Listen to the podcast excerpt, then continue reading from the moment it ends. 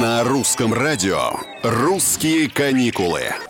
Всем привет! С вами Петр Кузнецов. Наступило лето. Внутренний туризм подстегнут как никогда, пожалуй. По оценке Ростуризма в путешествие по России отправится в этом сезоне больше 30 миллионов человек.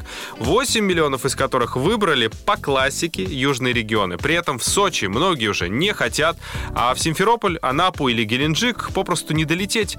На этом фоне растут другие, не менее интересные направления. Расскажу о не самых типичных курортах нашей необъятной. Пожалуй, главный конкурент Краснодарского края в этом году — это Дагестан. Он может предложить как пляжный отдых на Каспийском море, так и насыщенный экскурсионный. При этом природа там, увы, пока менее очеловечена и привлекает своей первозданностью.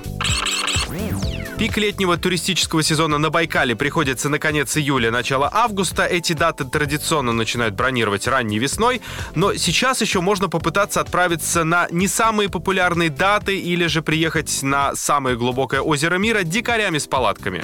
Для любителей оторваться от цивилизации и почувствовать единение с природой прекрасно подойдет и Республика Карелия. Здесь множество природных и культурных заповедников, которые открыты для посещения. А жителям Сибири и Дальнего Востока, вероятно, дешевле дешевле и быстрее будет добраться до Камчатки. Можно отправиться на экскурсию к вулканам на сафари-джипах. Хорошим вариантом будет путешествие по морю или океану. Например, тур до бухты Русской и обратно занимает 10 часов. Почему бы и нет, правда? На сегодня все. Оставайтесь а, с русскими каникулами. Здесь мы открываем для себя нашу, казалось бы, изученную страну. Пока.